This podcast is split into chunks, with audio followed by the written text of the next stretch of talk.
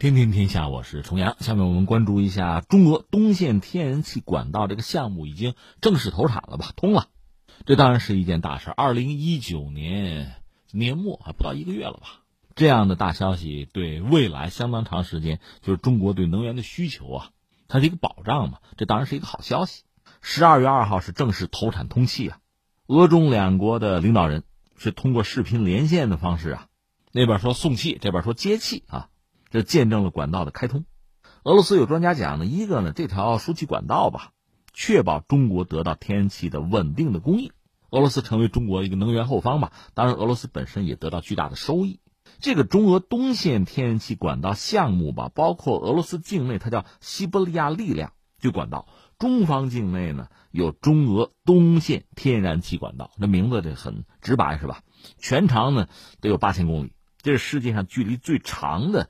输气管线了，其中中方境内呢，管道长度是五千一百一十一公里，北起黑龙江，就那个黑河市吧，途经黑龙江、吉林、内蒙古、辽宁、河北、天津、山东、江苏、上海，呃，最后落到上海啊。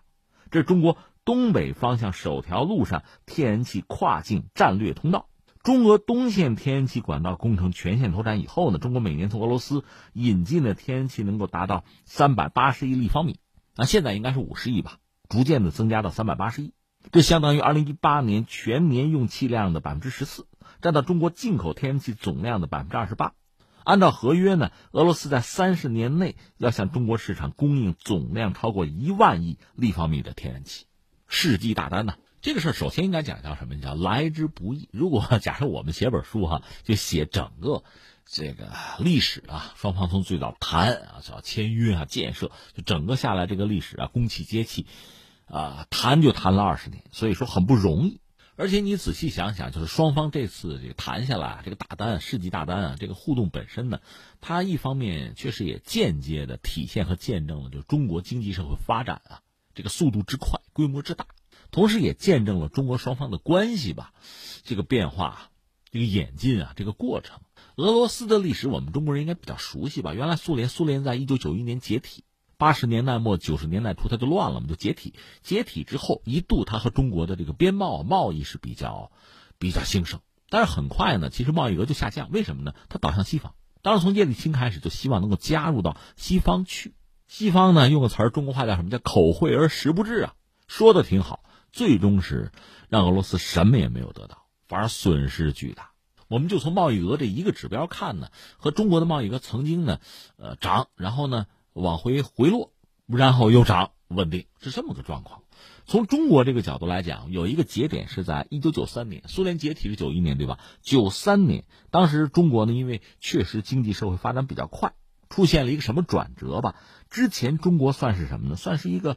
石油的出口国，我们买石油，我们还出口石油，这是九三年之前。但之后我们成为一个纯粹的进口国，净进口国。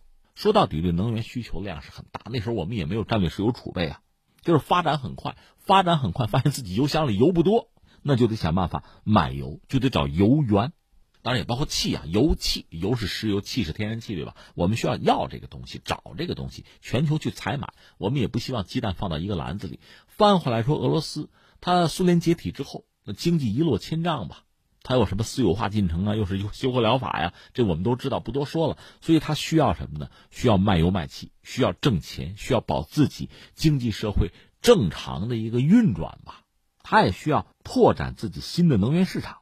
所以双方其实啊，一个供一个需，其实挺好。这要九四年呢就开始接下探讨通过管道向中国输送这个能源的可能性。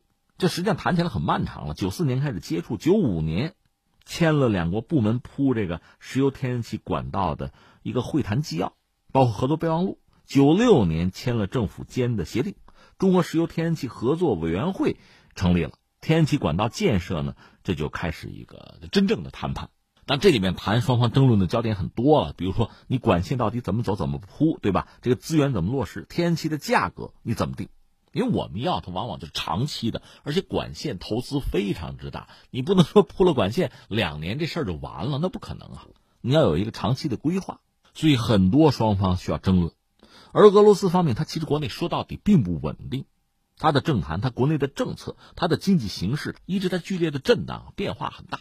说到底，他们这方面变化大带来的不确定性，其实导致双方谈啊，直接达成协议不容易。而这时候还有外部的一些干扰因素，你比如日本，日本本身它确实也能源依赖进口，它也希望从俄罗斯拿到油气资源。到九六年的时候，日本又开始和俄罗斯接触。那阵儿你要看新闻，你记得乱的不行，有各种各样的概念。你比如说九九年，当时中国提出来说什么呢？搞个安大线，安是哪儿呢？俄罗斯的安加尔斯。终点是中国的大庆，这叫安大线。这个方案提出来，日本马上抛了个安大线，就安加尔斯从这儿做起点，终点是俄罗斯的远东的港口纳霍德卡，因为那儿离日本近。他提出安大线，安大线，安大线，挑吧。因为当时的中俄的关系和今天又不可同日而语。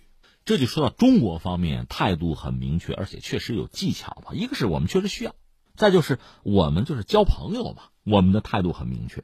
推动了中俄之间这个战略协作伙伴关系的确定，而俄罗斯方面经过一系列的这个各种动荡啊，也是各种道路翻来覆去的推敲斟酌选择，最后反正普京上台之后，他的政策逐渐也就稳下来了，该试错也试了，该吃的亏也吃了，对吧？逐渐就稳定下来，和中国的这个关系，就对中国的态度也就最终哈确定下来。到二零一四年，当时习近平和普京。那是在五月二十一号吧，就是中国天然气合作这个历史性的时刻到来，双方元首共同见证，中国双方就签了这个大单吧，总价值超过四千亿美元，年供气量三百八十亿立米，三十年，就是中俄的东线天然气购销合同签了。从那时候开始，几年的时间，将近五年的时间嘛，就建设，建设本身也有很多的问题。西伯利亚那边人都没有，是吧？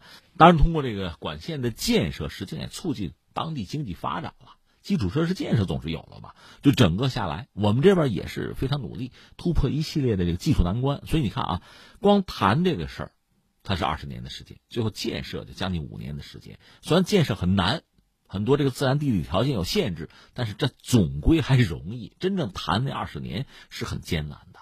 所以说到现在，我觉得三点，一个叫什么呢？互信呢。说到底，最终双方从接触开始。它也是中俄逐渐确定彼此的关系，明确彼此在这个关系中的位置啊，而且对对方逐渐有深刻的认识、清醒的认识，建立这个信任，这个过程是很漫长的。而且我们说，地球上又不只有你们俩，还有别人呢。刚才我们讲日本那个安大线，人家考虑人家自己的利益，其实也并不让人觉得意外。当然，在这个世界上，真的由衷的，就是愿意啊，中俄把这事做成的，恐怕也不会百分百吧。这里面各种算计啊。各种扰动啊，你完全可以想象。所以这事儿最后能达成，现在的气儿通了。说到底，双方得互信，双方得有一个关系，这关系得稳定。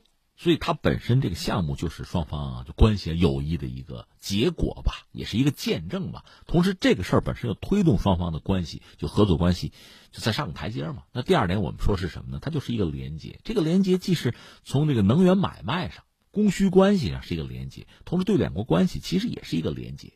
甚至你可以用捆绑这样的词，双方走得很近，这种战略协作全方位的啊，战略协作的伙伴关系由此得到一个确认。从俄罗斯那个角度来讲，实际上它油气资源丰富的很呐，那全球怎么排名占比我们就不说了，它其实需要卖这个东西。我们多次讲俄罗斯经济它固有的问题吧，比如去工业化，它到现在这个问题没有解决。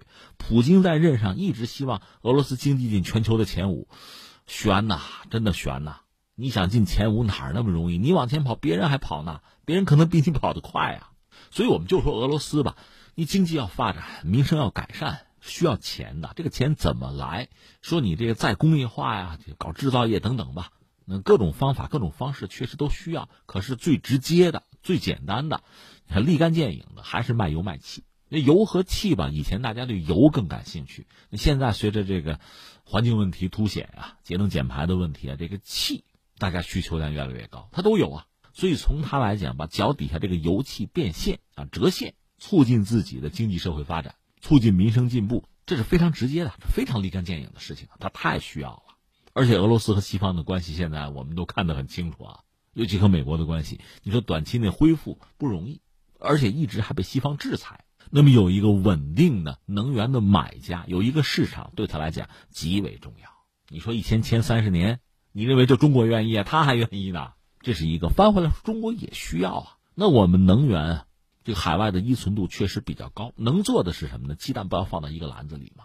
而且有了这个气，我们能源结构就改善了，能源安全也更有保障吧。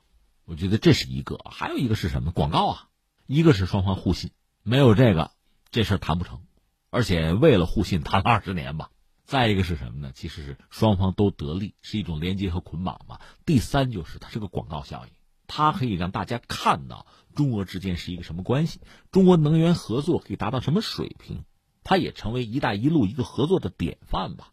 对我们来讲，因为“一带一路”倡议是我们提的，从俄罗斯那个角度来讲，它有油有气，它和欧盟也在做生意啊。那个北溪二号那也是气啊，也是管线啊，要到德国去嘛，到欧洲去嘛。